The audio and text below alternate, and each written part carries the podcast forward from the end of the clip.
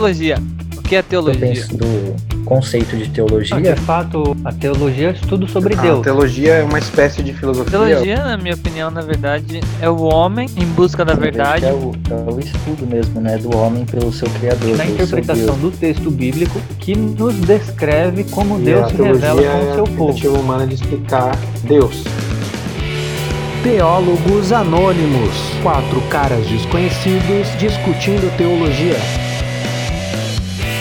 O objetivo aqui é a gente discordar. Vamos ver se é bom mesmo. Tá começando aqui o nosso podcast e eu queria aqui começar apresentando essa galera sensacional, esses amigos aí de mais de 12 anos, por aí, né? Mas vamos lá, vamos começar apresentando o Gustavo. Gustavo, se apresenta aí pra gente. Quem é você, o que que você faz da vida? E fala aí. Prazer, meu nome é Gustavo. Mais conhecido nos círculos teológicos como Bonhoeffer Jr. Isso aqui não, né? Isso aqui não. Mais conhecido como liberal mesmo. Herege, o mais herege do grupo. Depois do Meu nome é claro. Gustavo. Com 18 anos eu queria fazer teologia, acabei fazendo engenharia. Queria ser Fez pastor letras, aos 25. fez letras antes? É, fiz letras antes, depois fazer engenharia. Achei que ia ser pastor aos 25. Virei engenheiro e agora tô aqui nos Estados Unidos tentando voltar para fazer teologia. Sensacional. Esse é o Gustavo Macedo, então, o teólogo por esporte, por enquanto. Vai lá, Gerson Murakami Duarte. É, é, eu sou o Gerson, sou pastor de uma igreja batista, uma igreja perto do centro da cidade de São Paulo. Sou pastor de jovens, fui ordenado há pouco tempo, aí três anos, e sou formado em teologia com pós-graduação em exposição bíblica. Sou professor de teologia no Betel Brasileiro e em outros seminários. Mas a, a, a grande verdade é que eu sei menos do que o Gustavo, que já não fez teologia ainda. É porque o Gustavo é o mais inteligente da gente aqui, a gente sabe, né? Todo mundo sabe.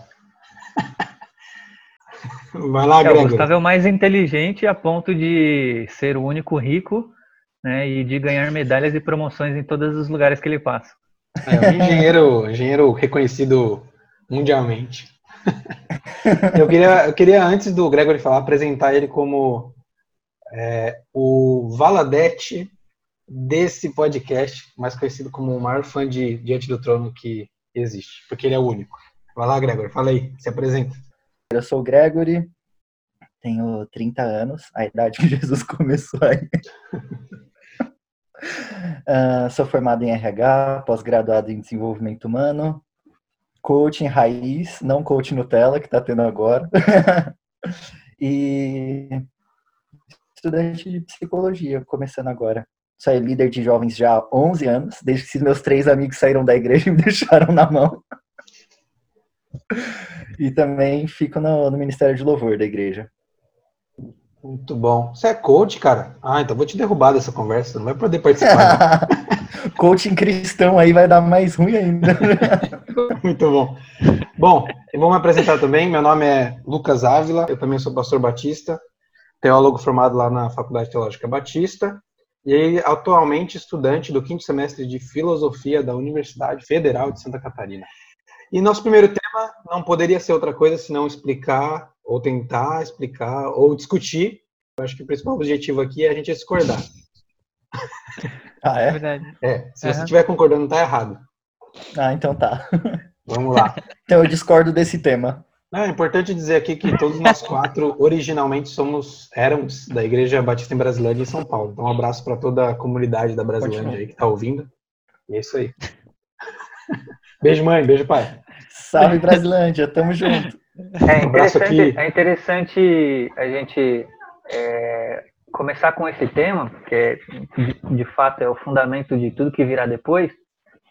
Lembrando que apesar de, de, de termos crescido, de termos nascido praticamente, crescido, amadurecido na fé, juntos na mesma igreja e próximos, trabalhando junto, compartilhando da nossa vida espiritual e do nosso conhecimento é, sobre as questões bíblicas, é, nós somos muito diferentes, isso é bem legal.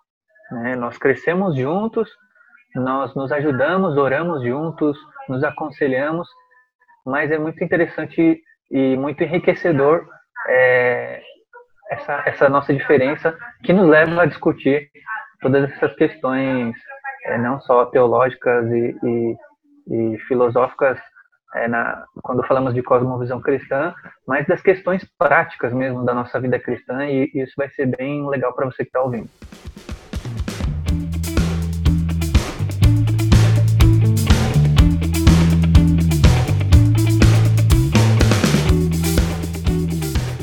Teologia. O que é teologia? Teologia, na minha opinião, na verdade, é o homem em busca da verdade, mas ciente de que a busca dessa verdade verdade, começa e termina com a fé em Deus, né? Então, normalmente a gente relaciona muito a teologia com filosofia e, na verdade, a teologia acaba utilizando instrumentos da filosofia mas eu acho que a grande diferença é essa. Acho que a filosofia que é mais conhecida, a filosofia que é mais divulgada, você tem no, no currículo escolar das escolas hoje, é, é a procura do homem pela verdade a parte de Deus. Então, na verdade, sim, você não precisa ter fé para estudar filosofia e muitas vezes eu acho que é uma confusão porque algumas pessoas colocam a teologia como se fosse uma parte da filosofia, como se fosse uma parte menor da, da filosofia.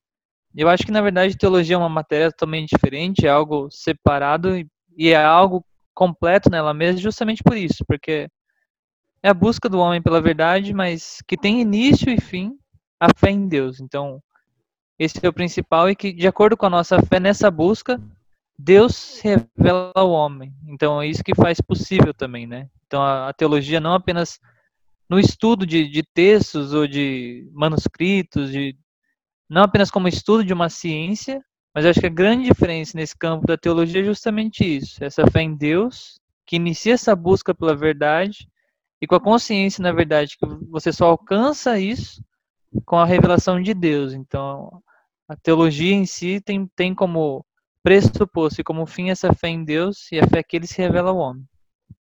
É isso aí, exatamente. A, a teologia é uma espécie de filosofia, ou é uma filosofia, só que ela tem o pressuposto da fé, como o Gustavo falou. Mas é praticamente a mesma coisa no sentido de do método de argumentação ou no método de pensamento.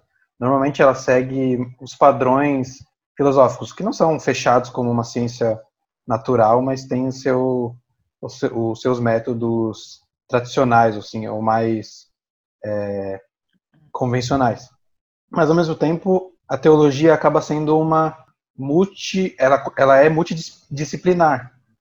Então você usa, porque a gente é um é o estudo das escrituras, querendo ou não, ou de, de, de textos sagrados. Então a gente vai usar a hermenêutica, que também serve para para interpretação de textos de direito, por exemplo, de lei.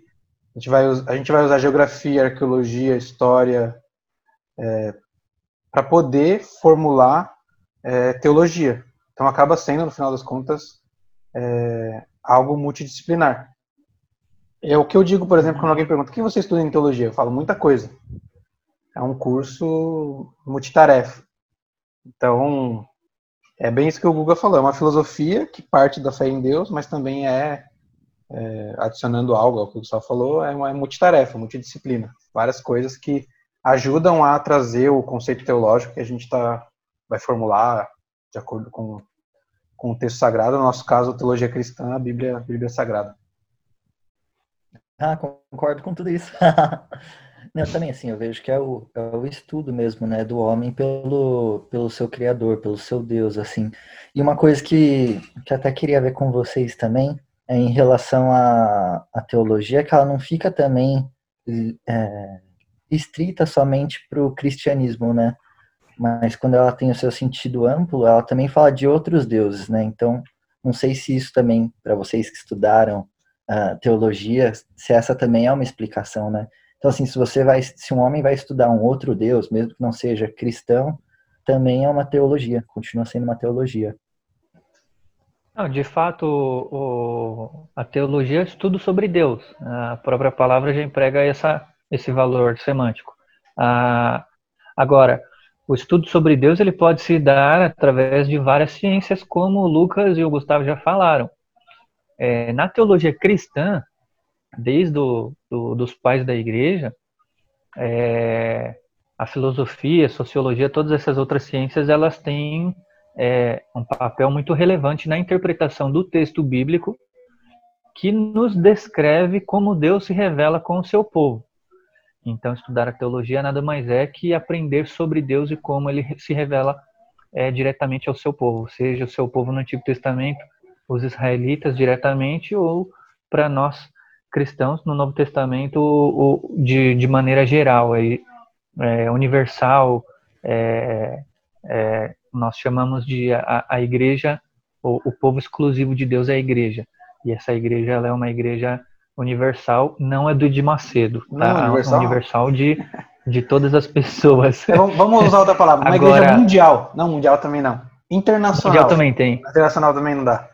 Vamos usar um termo latim, latino, um termo latino, uma igreja católica. Católica. É, todas essas igrejas se, se apropriaram desta ideia. Então, quando nós nos referimos à teologia é, desse modo, a gente pode abranger isso para outras religiões também. E a gente encontra é, não só literatura, como seminários teológicos de outras religiões que não a judaica cristã. Então, aqui no Brasil, nós temos, por exemplo, é, seminários de teologia umbanda, seminários direcionados a teologias afro, a seminários, por exemplo, é, específicos sobre teologia islâmica, muçulmana, porque é o estudo sobre é, como Deus se relaciona com o homem, como ele se revela quem ele é, a partir da, da, da cosmovisão de cada uma dessas religiões e como elas enxergam tudo isso. Então, sim, de fato, a, a teologia ela não é uma, uma ciência exclusiva do cristianismo ou do judaísmo, não. Isso hoje se atém até. Se você inventar uma religião amanhã, você pode, é, é, através de, de várias ferramentas, também ter um, um estudo a partir desse novo Deus, dessa nova ideia e desses novos é, documentos que, que terá ou não essa religião. Eu acho que independente assim, da, Igual o Gregor e o Gersinho falaram, assim, você pode ter outras religiões e outros campos, na verdade, que praticam a, a teologia, mas acho que a principal diferença entre teologia e filosofia, por exemplo, é exatamente essa. Sempre que você vai falar de teologia, você tem esse pressuposto da fé. Então, independente de qual religião você está falando, mas aí você começa um estudo a partir da fé, né? Então, todas as religiões demandam fé. Fé em um Deus ou fé em vários deuses. É interessante pensar, eu, eu tenho, sei lá, pensado sobre isso. Eu não sei o nome do autor que escreve, ele chama o ser humano de homem litúrgico. Eu acho que a teologia, principalmente hoje, ajuda também a estudar a relação do homem com qualquer coisa. Por exemplo, quando Jesus diz lá que não é possível servir a dois senhores, ele fala do dinheiro, certo? Ou a Deus. Significa que é possível se relacionar com dinheiro ou com coisas de forma religiosa. Então eu acho que a teologia ajuda a compreender às vezes, fora da sociologia, fora da psicologia, por exemplo, as relações humanas com as coisas, com as pessoas, com suas ideologias, é, com a política. Então, muitas vezes o homem se relaciona com os bens materiais de forma religiosa, por exemplo. Já tudo que ele faz, tudo que ele é, faz na vida é, por exemplo, para conseguir dinheiro. Então ele tem o propósito dele é fazer aquilo, né? Tipo, é a religião do cara. Então acho que a teologia pode ajudar nisso também. Eu acho que tem ajudado muito, na verdade. Eu, eu vejo que nessa questão aí há uma, uma desvalorização do valor semântico da, da palavra, né? Porque na teologia a gente sabe que religião de fato é, é o homem se religar a Deus. Quando nós usamos, usamos essa, essa expressão para algo que se tornou é, importante, rotineiro, é, é interessante não usarmos a palavra religião, do tipo, ah, o dinheiro, ou buscar o dinheiro pode se tornar uma religião. Não, de fato, isso nunca se tornará uma religião. Isso pode se tornar um ídolo. E um ídolo não é uma religião. Ah, e aí é uma, uma discussão muito maior. Porque para nós que somos cristãos, o valor semântico vai dar a ideia de religação a Deus. Ou seja, só existe uma religião. Quando Jesus diz eu sou o caminho, a verdade e a vida, ele está restringindo. Eu sou o único que pode religar o homem a Deus. É, então, assim, para nós cristãos, é, é, é claro que isso é uma discussão muito maior para outro dia, mas quando nós falamos de teologia cristã, restringindo o termo, nós estamos falando diretamente que só há uma religião e que Cristo se fez aquele que religa os homens a Deus. É, um pouco antes nós falamos também de. Já a primeira discordância, já quero estar discordando de mim já. Tô. não, mas é só. Eu, não, eu não entendi a relação. Não, é, só, do... é só a banalização do termo religião. Sim, sim, mas a ideia não, que eu tô ele não pode é ser que, banalizado. É que o homem se relaciona de forma religiosa com algumas coisas. Entendeu? Como ídolos sim. mesmo. Quando você Como tem ídolos um ídolo, mesmo, isso. É um, é, entre, entre aspas, é uma relação, ou nem entre aspas, né? De fato é uma, religião, uma relação religiosa. Mas continua, pode continuar. Sim, é, nós falamos também um pouco dessa diferença, né, de ter a, a teologia como uma ciência e, e como algo que é, expressa a nossa fé, ou que estuda a nossa fé, é, frente a outras ciências como a filosofia, sociologia, entre outras, até, e propriamente até a ciência da religião. Mas é importante a gente é, definir que muitas, é, em muitas vezes, o objeto de estudo é totalmente oposto. Quando na teologia o objeto de estudo é Deus, nas outras ciências o objeto de estudo nunca é Deus. O objeto de estudo sempre é o homem, ou a criação, ou o início das coisas. Por exemplo, na, na filosofia se discute muito isso. Você pode, é, com, com mais propriedade, é, falar sobre isso. Ah, na filosofia, nós é, discutimos geralmente é, o, o questionamento, de onde vêm os questionamentos e por que questionamos. Qual é a razão dessas coisas? Na teologia, de fato, não. Nós é, questionamos Deus porque ele é o, o, o, objeto de estudo e a partir do que ele se revela, nós encontramos resposta para as outras coisas da criação. Por exemplo, a filosofia se pode estudar Deus, eu acho que o que difere é aquele ponto que a gente falou, é da fé. Acho que mais que que o Lucas quis dizer, é, tipo assim, a gente na verdade não é contra. Então você falar assim, a minha fé na verdade não é contra a filosofia ou contra a sociologia, eu não me oponho a nada disso. E a grande diferença é tipo assim, Deus pode ser um objeto de estudo da filosofia? Pode.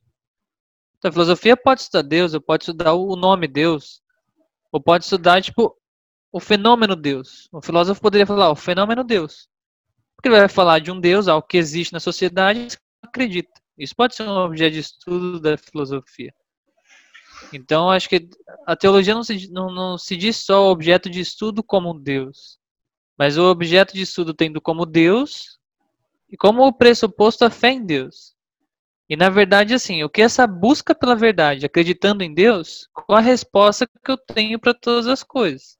Então, acho que isso, por exemplo, quando a gente fala da teologia cristã, acho que a beleza da teologia cristã é essa.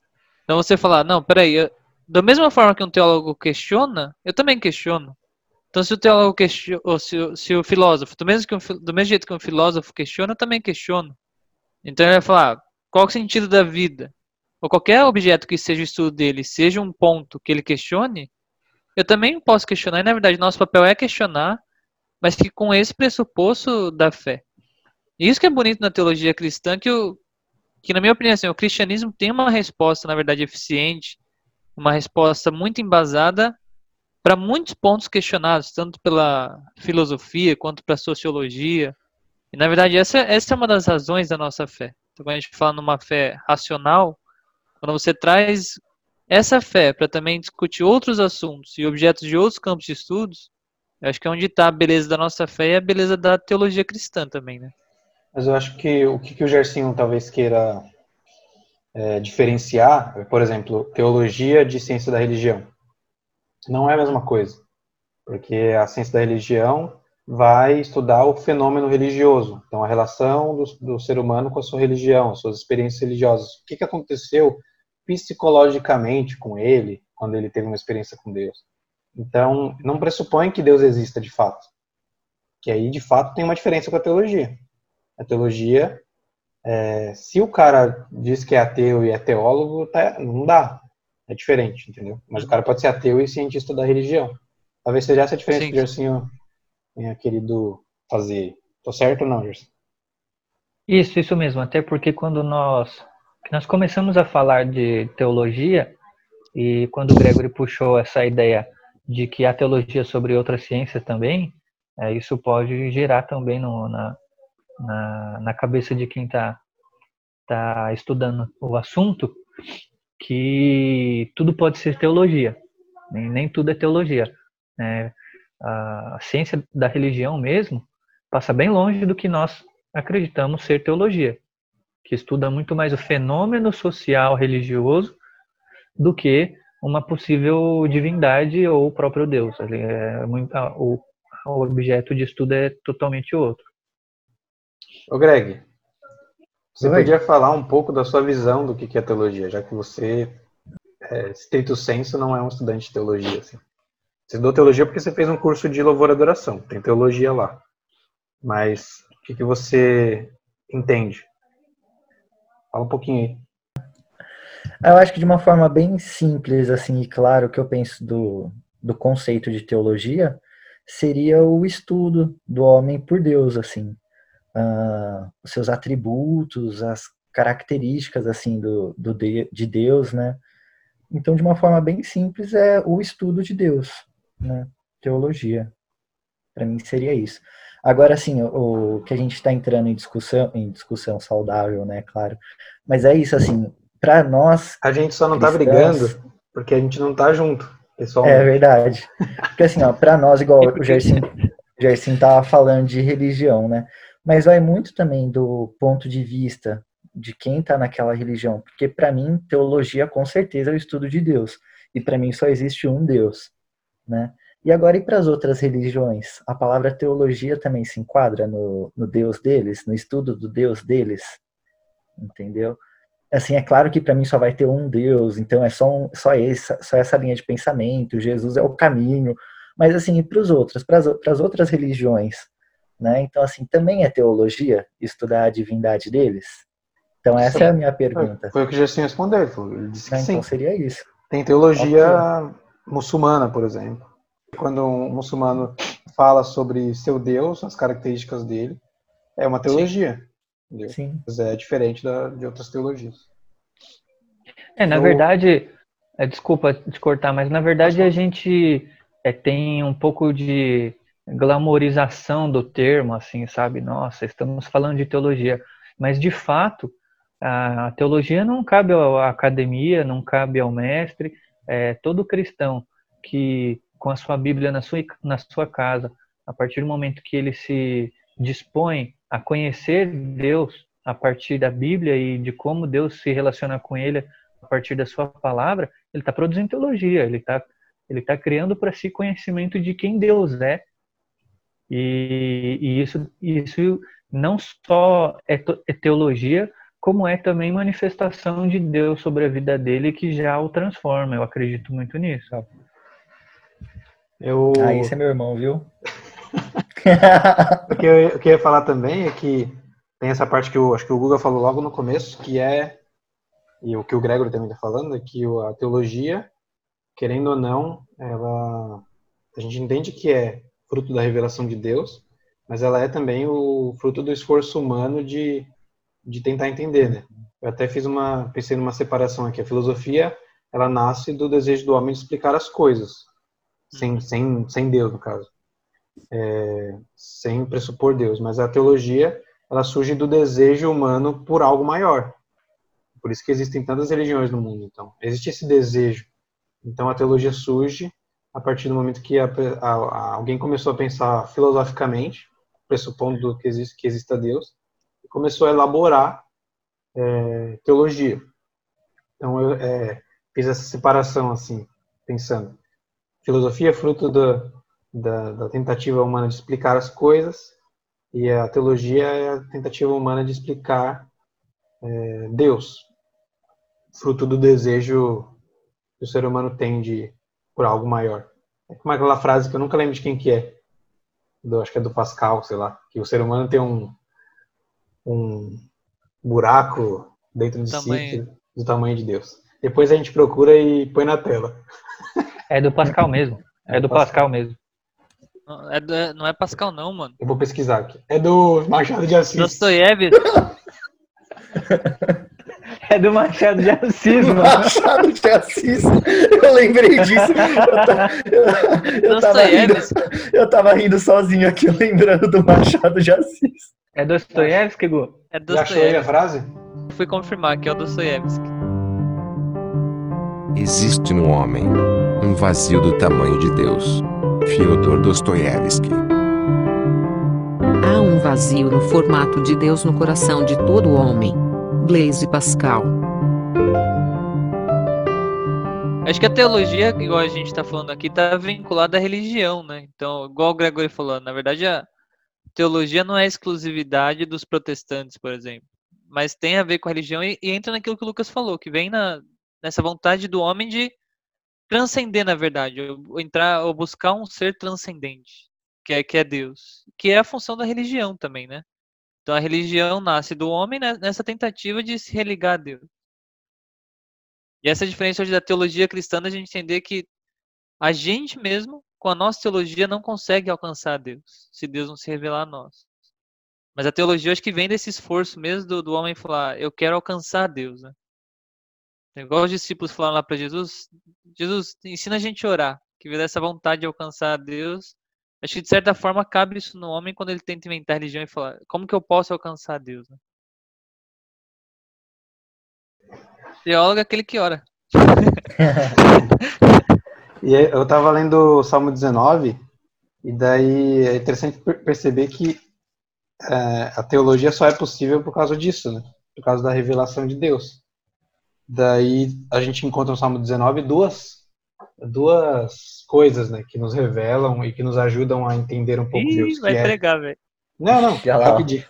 Que é, o... que é a revelação de Deus. Vai ter três começar. pontos, olha lá. A gente vai. Ele ainda, ele ainda vai falar. Tu chama, Pode ser, tu chama- mas pode não ser.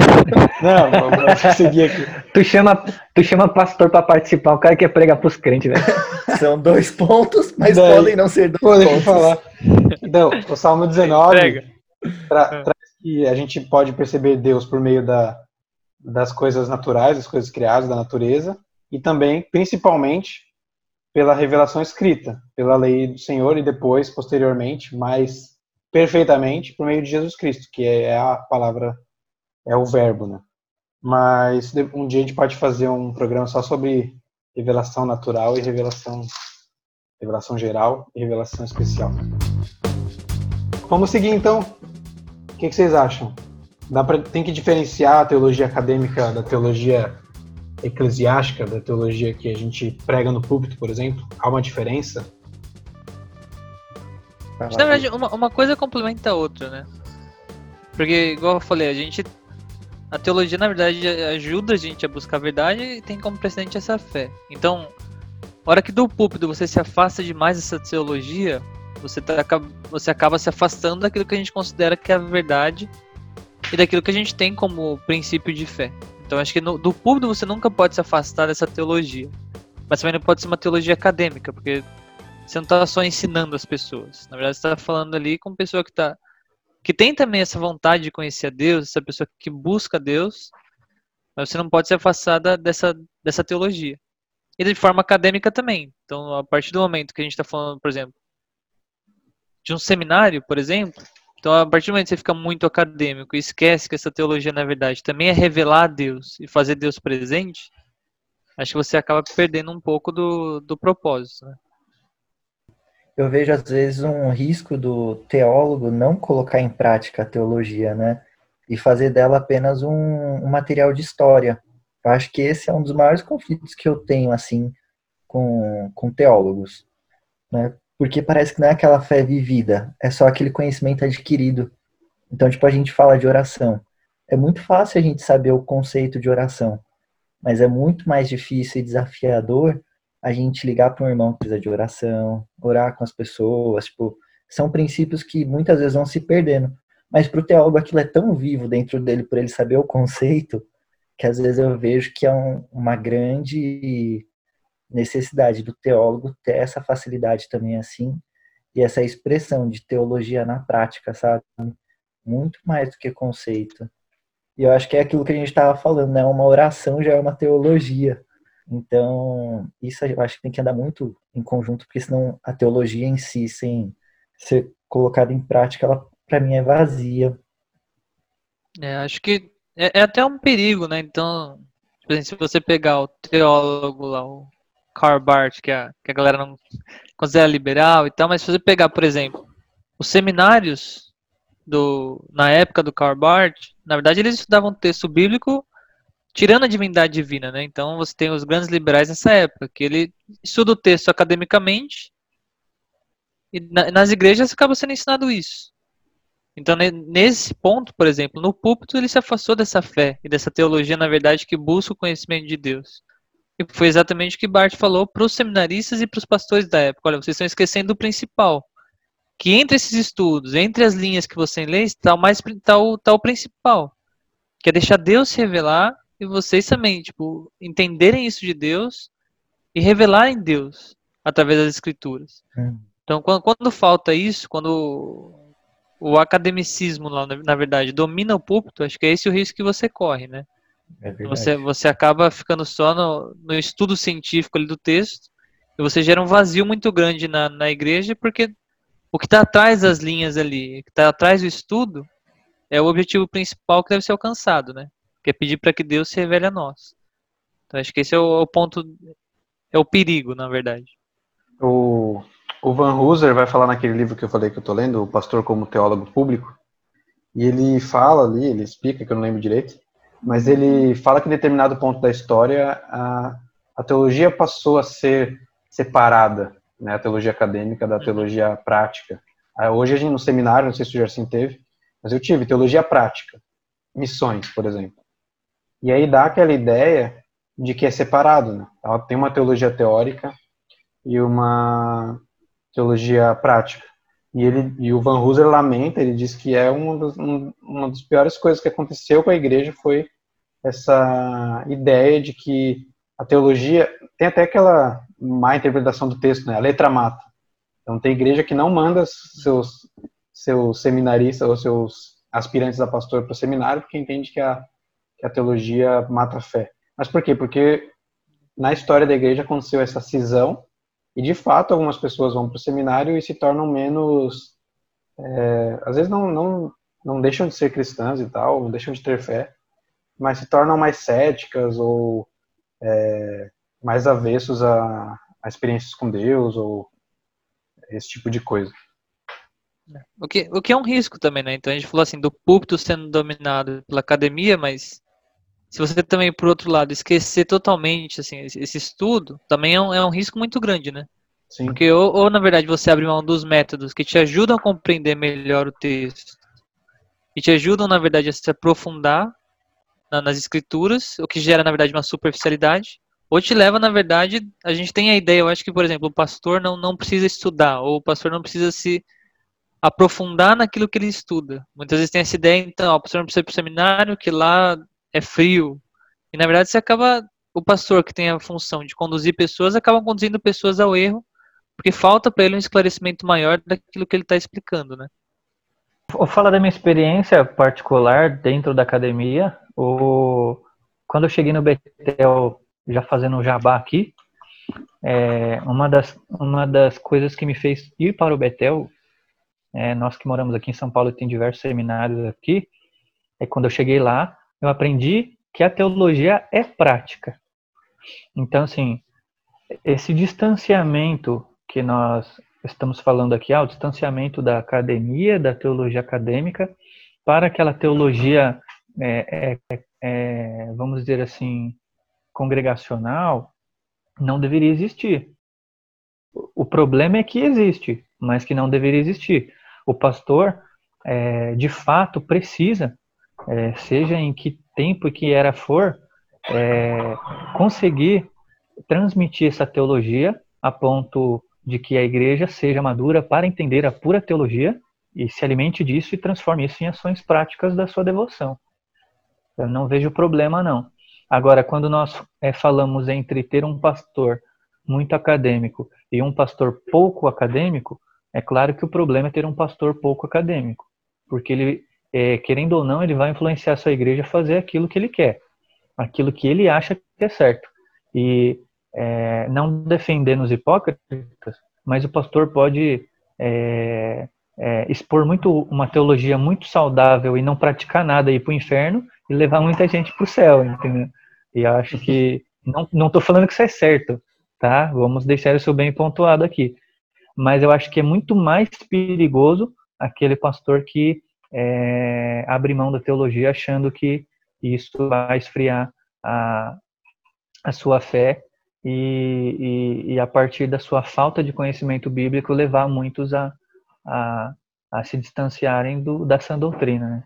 Eu acho que são vários questionamentos dentro de, um, de uma discussão só, até, até onde vai cada um desses pontos. Mas eu, eu, não, eu, acho que eu não colocaria assim que é mais perigoso um do que o outro. Eu acho que assim, os dois extremos eu acho que são tem que ter um equilíbrio, eu acho. É, eu acho que os dois extremos assim acho que causam uma ferida. Uma ferida diferente, mas acaba causando uma ferida na igreja. Você acaba não, não cumprindo com o seu papel, né? Que é ser esse líder espiritual, que é ser esse líder de uma comunidade de fé. Eu acho que a, a, a ideia que a gente tem que ter, primeiro, talvez, seja tudo que a gente falou aqui, né? O equilíbrio. A ideia de o que é uma coisa só, como o Gersinho começou a falar. A teologia é, é prática, né? E daí, é, uma outra coisa é pensar que a teologia, entre aspas, acadêmica, ou a teologia mais é, teórica, ela acaba sendo o limitador é, do ensino, né? Por exemplo, as pessoas têm experiências religiosas, mas elas têm que passar pela peneira da teologia bíblica, certo? Então, por isso que é importante ter sempre a teologia acadêmica, no sentido de a teologia teórica, sempre presente e ao mesmo tempo sempre presente a ideia de que a fé ela é atitude, de que ela é algo que vai mudar a sua visão do mundo cotidiano. Então acho que essa é a ideia.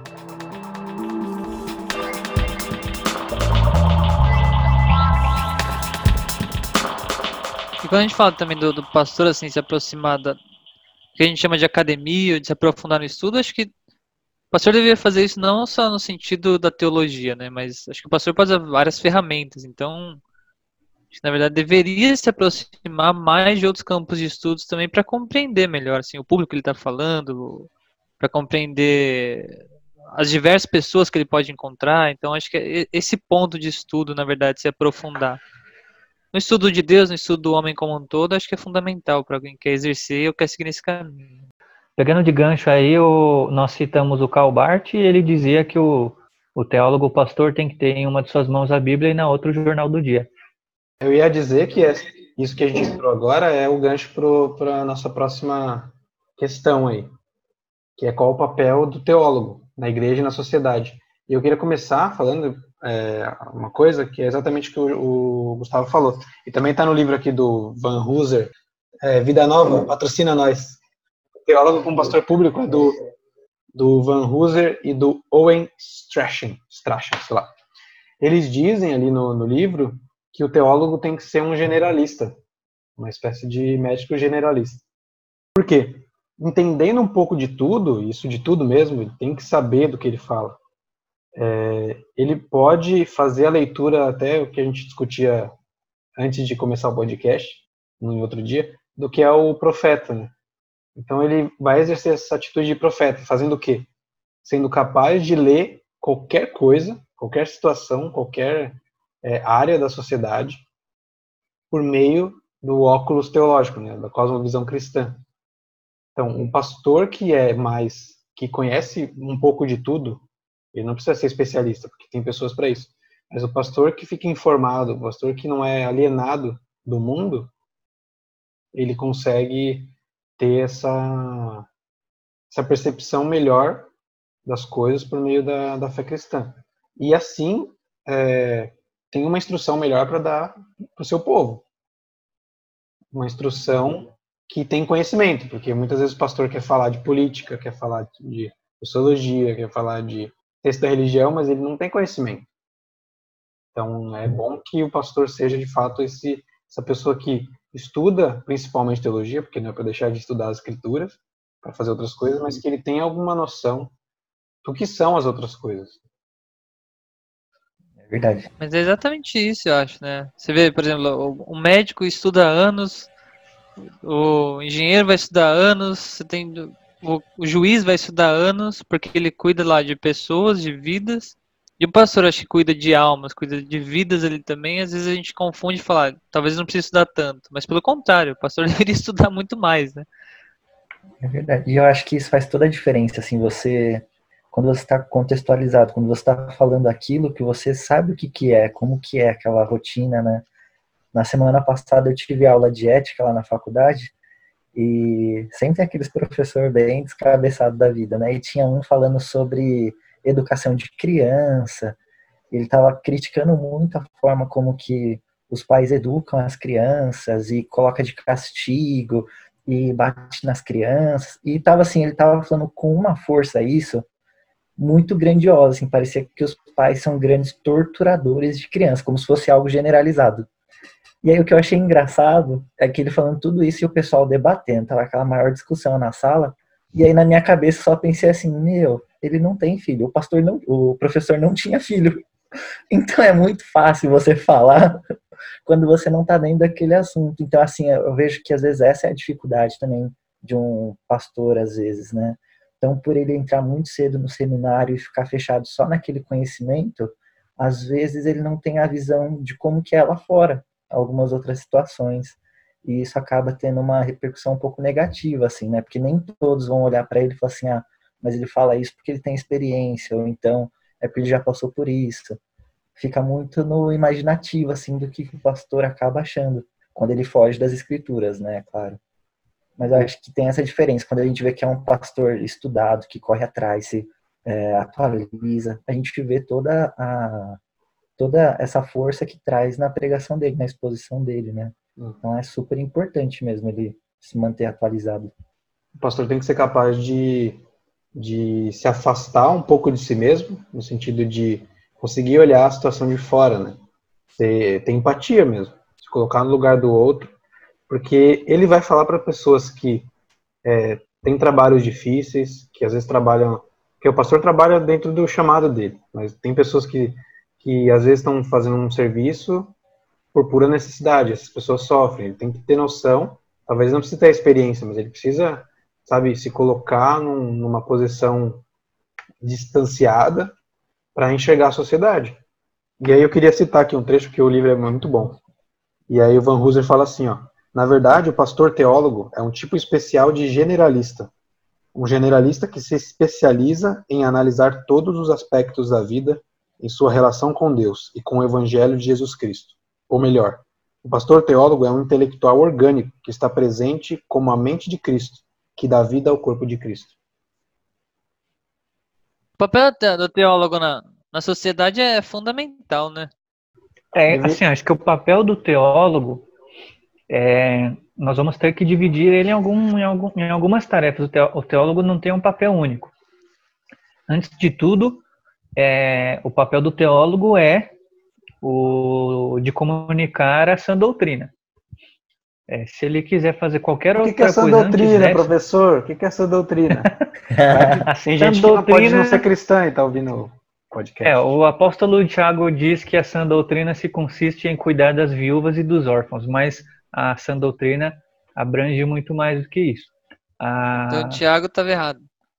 Não, Thiago, Mas o que, que abrange, jovem? Fala rapidinho aí. A sua doutrina está falando do quê? O que você é. quer dizer com Por isso? que a gente nem chamou ele pra vir aqui. é, Deixa eu falar então, vocês não deixam eu falar? Fala aí, João.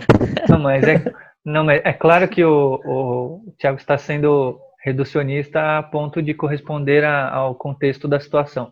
Mas é, a- a- o teólogo precisa, precisa sim, é, e esse é o primeiro, o, o primeiro papel dele, é ensinar claramente a- as escrituras, a ponto de que todos dentro da igreja é, é, tenham uma fé madura a ponto de tomarem as suas decisões corretas diante de Deus. Isso é muito importante. É, é nós temos aqui em São Paulo, infelizmente, um trânsito religioso enorme de pessoas que migram de denominações e de religiões diferentes muito, é, muito constante É, quem fala bastante sobre isso é o Ricardo Bitum, lá do Mackenzie. É, mas isso acontece muito por falta de entendimento de qual é o papel do teólogo e do pastor. Porque muitas vezes as pessoas acham que o papel do teólogo, o papel do pastor, é mimar, ou é ser um promotor de eventos, ou é ser um, um, um bom manager, um bom coach. Não, ele pode ser todas essas coisas, mas o papel fundamental dele, acima de tudo, é ser um doutrinador, é, ser alguém que doutrina a sua, a sua igreja a, na, a, nas escrituras, para que todos sejam maduros, para que a igreja seja madura, para que o irmão saiba tomar, ou a irmã saiba tomar uma decisão é, correta diante de Deus. Esse é o primeiro papel do teólogo. Os outros são tão importantes é, é, para sua para que ele corresponda ao seu chamado, é, mas nenhum é tão importante quanto esse. Esse é o fundamental, primeiro de todos. O teólogo tem é, essa responsabilidade. Se ele não faz isso bem, não adianta ele fazer o resto. Mas aí que tá, eu acho que quando a gente fala isso, a gente pode cair no erro de falar talvez assim, ah, então só ensinava, mas ensinar tipo através da anunciação ou da enunciação, ou tipo assim, ele pode demonstrar esse é um líder de fé e demonstrar essa fé na verdade de forma prática, como você falou, a teologia é prática. É, o que eu vejo também assim é que parece que a gente está falando de dois personagens diferentes. É, um é o teólogo que estuda, o acadêmico, e a gente está falando de um pastor que cuida das ovelhas. É um eu acho assim, na verdade, esse, que... esse, entendimento de esse entendimento de teólogo e pastor sendo duas coisas diferentes é uma má interpretação do texto de Efésios. No capítulo 4, o pastor e mestre é uma coisa só. Tá? Primeiro porque é, o, naquela época não existiam mestres dentro do cristianismo como os mestres da lei. Os mestres que existiam eram os próprios pastores, aqueles que doutrinavam suas igrejas a partir do conhecimento que eles tinham da palavra apostólica. Doutrinação de esquerda? Não, sim, mas o, que eu tô falando assim, eu acho que é esse, esse papel, na verdade, do, do teólogo aí, como tendo uma função ou um, ou um fator social, não é só através do ensino enunciação, mas tipo, a fé prática também, né? Então, quando a gente fala teologia, assim, se você olhar na, a teologia na história, na verdade, a teologia sempre teve um papel fundamental na sociedade. Então, se pegar desde a reforma protestante, que já teve, teve um salto enorme na educação. Então, se você for ver assim, o que a reforma protestante fez para a educação no país, então já foi assim uma, uma função social que teve do, do, da teologia cristã. Se você olhar até mesmo na, na Segunda Guerra, tem, tem, tem uma, uma, uma frase que eu acho muito legal, né? Que é de um alemão chamado Beth. Que ele, ele fala assim: a gente estava resistindo através da nossa fé. Que ele está falando. Então a gente estava anunciando a nossa fé e falando que a nossa fé era contra aquilo. E, fala, e não fez resultado nenhum. Foi quando a gente percebeu que a gente tinha, na verdade, que usar nossa fé como resistência. Ou seja, que só a anunciação da fé, na verdade, estava fazendo a igreja concordar com o que os nazistas, os nazistas estavam falando. Então ele falou, agora está na hora da gente demonstrar nossa fé através da resistência, de falar, olha, a gente é contra isso de forma prática. Então acho que muda um pouco. Às vezes o teólogo não é só ensinar a teoria ou ensinar através da enunciação, mas ensinar também de forma prática. Isso, isso, isso faz ele desenvolver um papel fundamental na sociedade também. Sim, mas ensinar não é só enunciação. Não é só ser um expositor conteudista. Ah, aí nós vamos entrar na questão da didática, da, da pedagogia andragogia, que ensinar você pode ensinar de várias maneiras, e a maior de todas é através do exemplo. Agora, independente de como você ensina, o papel do teólogo é ensinar, não, não importa como. Se é expressando a sua fé, se é expressando a sua devoção, se é sendo exemplo, não importa como. Mas acho mas que o não, papel dele é ensinar. Não só ensinar, isso que a gente falou, como, como na teologia você consegue ter e olhar o mundo através dessa, desse óculos, que é a cosmovisão cristã, o, papel, o teólogo pode desempenhar diversos papéis na sociedade através dessa cosmovisão cristã. Mas eu entendo Como que todo tá, cristão. Entendo o que o Gerson está falando, porque também, é, querendo ou não, o, o, apóstolo Paulo fala que, que Deus escolheu é, revelar a, o evangelho por meio da, da loucura da pregação. Né?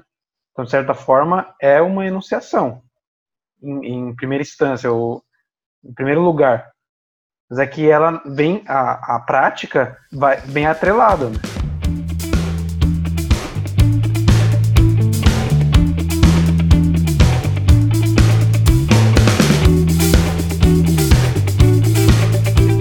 Ô, mano, vamos fechar então aqui, ó, com, duas perguntas finais.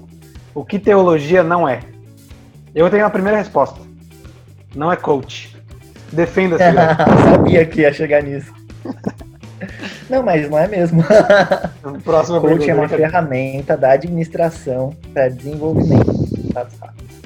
Vamos fazer um episódio só sobre coach. Aí o Gregor vai falar bastante. Tá, ótimo. E a gente vai discordar. O que não é teologia é mensagem de autoajuda, assim. Muito boa a sua resposta. Bem.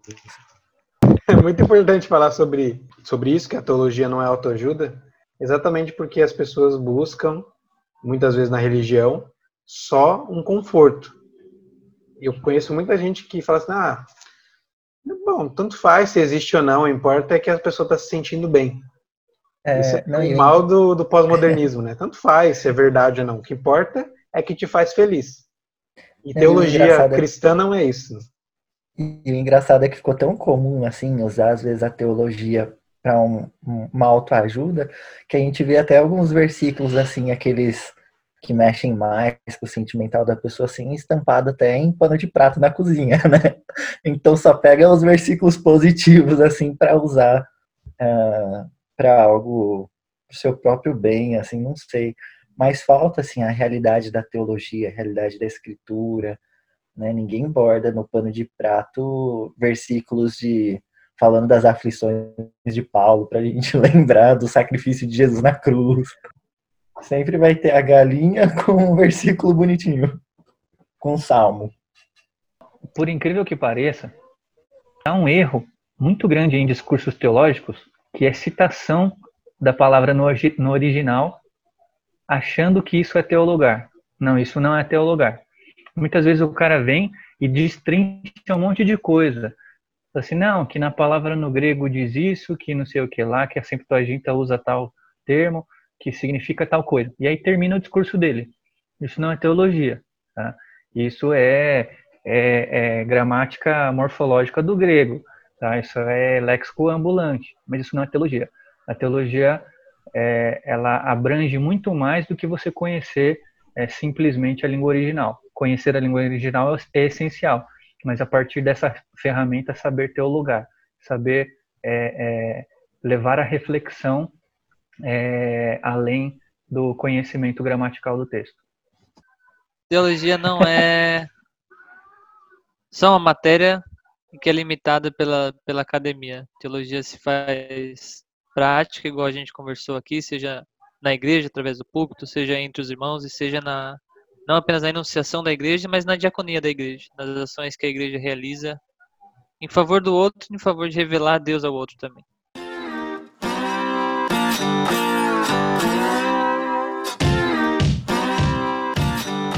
Vamos lá, vamos terminar então aqui. Eu queria que vocês dissessem um teólogo aí que vocês gostam. E não só gostam, como seja algum teólogo que seja relevante. Eu gosto do Lucas, que escreveu o Gospel. Fica a dica aí, galera. Esse livro maravilhoso, um clássico da, da literatura evangélica. Eu queria falar logo antes que alguém repita. O meu. Ai, que droga, eu pensei a mesma coisa. Deixa eu falar O logo. Guga, o Guga não falou ainda, né? Eu vou falar o Tim Keller. Não é, não é o meu preferido, mas eu pensei nele, ia falar dele, né? Eu, falar- eu pensei no Tim Keller porque os livros que eu li dele por enquanto, é, e eu imagino que todos sejam assim, demonstram que ele é, uma- ele, ele é esse cara generalista, sabe? Ele manja ah, o necessário de filosofia, de história, e ele consegue usar isso para poder demonstrar é, erros da igreja, demonstrar a teologia bíblica, é, demonstrar, é, trazer esperança. Então é, é uma leitura que é muito teológica, é muito filosófica, é muito atual e ao mesmo tempo é muito teológica, é muito devocional, é algo que te E é, é muito didático Ele também. você assiste uma pregação do Tim Keller, ele fala de um jeito que é extremamente profundo e ao mesmo tempo muito básico. todo, todo mundo entende. Não é à toa, é engraçado que ele começa, ele resume toda a pregação, ele fala tudo que ele vai falar no começo, ó. Eu vou falar esse ponto, esse ponto, esse ponto, e depois ele destrincha. Então os pontos ficam na cabeça da pessoa desde o começo, de uma forma super simples, que o, o- você assiste uma pregação traduzida do inglês, o cara fazendo, interpretando, pro, trazendo para o português, você entende perfeitamente. Tim Keller é muito didático e, e isso ajuda isso ajuda muito a isso facilita o nosso a nossa compreensão do, do texto bíblico. Isso é muito bom nele. Eu acho legal que ele não. Na verdade, assim, ele. ele, ele faz. É, foi bem o que a gente falou mesmo, porque assim, ele faz teologia, mas ele não fala só pra crente, né? Isso é legal. Tanto é que tem livro do Tim Keller, que é livro de teologia, mas o cara é best-seller aqui em, em Nova York. Ou seja, tipo assim, tem um público, ele tem um público não cristão também. Isso é muito legal assim da parte dele. Ele consegue falar tanto a, a quem é cristão quanto a quem não é. Então ele tem uma voz ativa nos dois lados. assim, eu acho muito legal isso da parte E dele. isso é legal, né? Quando não fica limitado a um público, um público só. É sinal que a pessoa tem um- uma linguagem muito clara e contemporânea para a sociedade, né? Isso é interessante. Aí é o papel do teólogo que a gente estava falando. Sim. Muito mais do que a igreja, sabe? É somar com, com o mundo mesmo, assim, trazer um sentido, né, para as coisas. Isso é E é legal, legal. que você. Na Redeemer aqui, a igreja dele, você vê que. Cara, eles têm frente pra tudo, assim, é muito legal. Então eles têm o Faith and Work, que é o ministério dele assim, para profissionais. Então é teologia, para como você aplica a teologia, na verdade, no seu trabalho. Então ele tem a parte de ação social na igreja aqui em Nova York. Então, todas as frentes que você pode imaginar social, a, a igreja dele atua. Então isso é muito interessante, assim. Vou falar o meu aqui, ó. O meu vai, vai, vai entrar aqui, ó. Vou, vou mandar um invite pra ele aqui, ó. Não, tô, tô lendo muito, assim, acho que o, do, de julho do ano passado pra cá, eu tô só lendo Bonhoeffer. Que foi realmente impactado, assim, acho que um dos pontos. Eu já li livro dele, já li biografia dele, já vi. Já li livro sobre a biografia dele.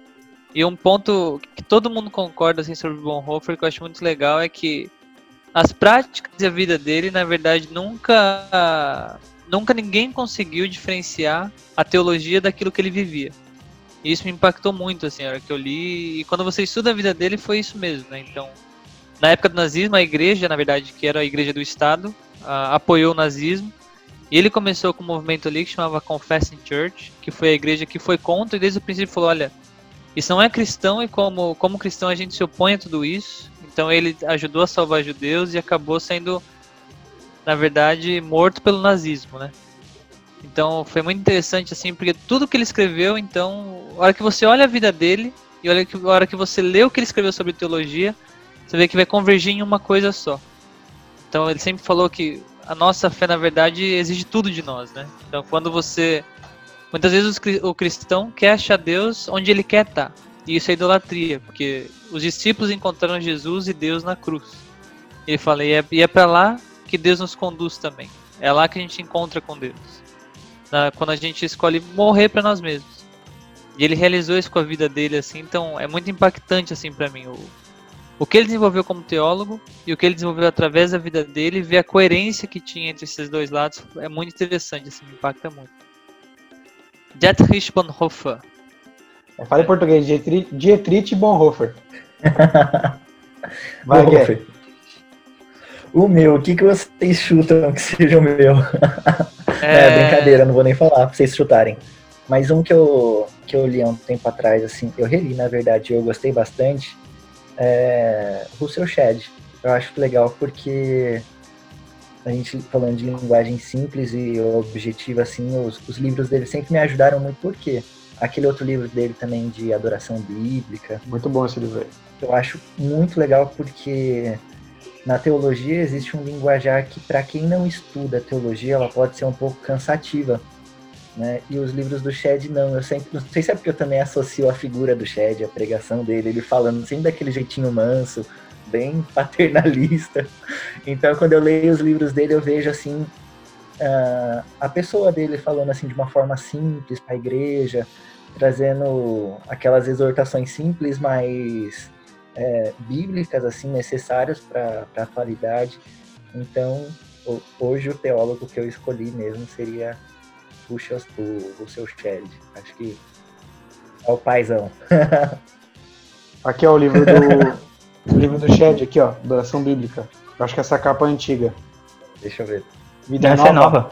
Patrocina nós. Não, é essa mesmo, não é? Essa é nova. É essa, Essa é o que eu tenho É aqui. nova. Meu teólogo favorito é o apóstolo Paulo. Tô zoando. Ah, pronto. Ah, pronto, o Ai, crente. meu Deus do céu. Não, meu teólogo favorito, vocês já sabem quem é. Charles Haddon Spurgeon. O, um crentelho de carteirinha. Ó, pensava muito em, em vida eclesiástica, em vida comunitária. É, Fumava.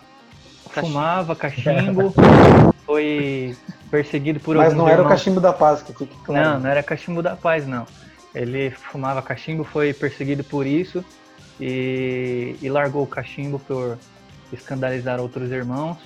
Glória a Deus. É, Mais fracos na fé. Olha olha ele me criticando já. Já- Não, eu nem falei isso que tá falando.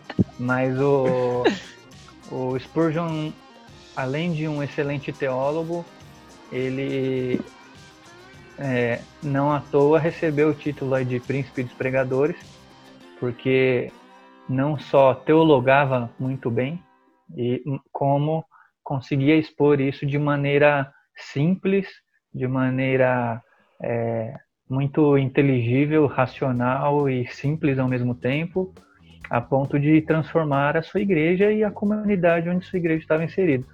É, tenho um livro, o primeiro livro que eu li do Spurgeon, que é o Combate da Fé, inclusive o Gustavo já leu também.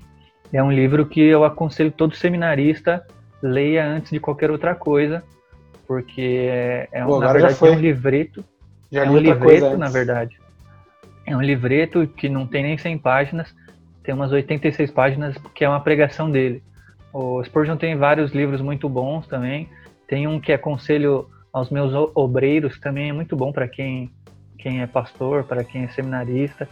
É, ele dialoga muito com a igreja em si, com os ministros da igreja. Eu gosto bastante disso, até porque é, fui chamado para isso, para ser pastor, então me identifico muito com, com as mensagens dele. Vou compartilhar aqui a tela do Combate da Fé. Esse aqui? Esse mesmo. Show. Isso é um livreto, dá pra ler em meia hora. Você não vai colocar o do Bonhoeffer aí não, mano? Vou colocar aquele outro do Bonhoeffer. Peraí. Não. Coloca o discipulada. O Discipulado eu já li, é muito bom. Do lado eu já li também. É que tem essa biografia brasileira aqui, né?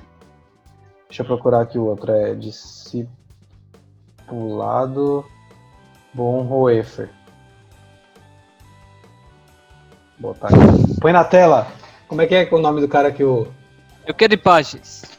Quero imagem do livro. Deixa eu procurar o livro do. Corta pra mim, corta pra mim. Esse livrinho aqui, ó, galera. Discipulado é bom demais, hein? Esse tem que ler várias Oh. vezes também. Aqui, ó. Dietrich Bonhoeffer. Discipulado. Então vou indicar um livro, que eu não indiquei nenhum livro específico. Deixa eu achar o livro do Tim Keller aqui que eu li. Adeus na Era Secular. Pô, eu pensei que você ia falar C.S. Lewis ou Luquinhas. não, é. Eu gosto desse livro, mas. Mas o, o estilo é parecido, tanto é que chamam o Tim Keller de C.S. Lewis do século XXI, né? Mas, mas qual o livro de teologia do C.S. Lewis? Nárnia. O cristianismo puro e Cristianismo puro e simples, simples. Não, não é. Ah, que é. a abolição do homem. Eu ia falar o problema do sofrimento, mas o problema do sofrimento é filosofia. o problema do sofrimento é filosofia. Muito bom, fica a indicação também. É, a gente não concorda sobre o que é teologia cristã. Bom, galera, é, discordando, discordando que a gente termina esse primeiro episódio do, desse podcast sensacional. Foi muito bom, hein? Falou, galera, até a próxima. Falou, tchau, tchau.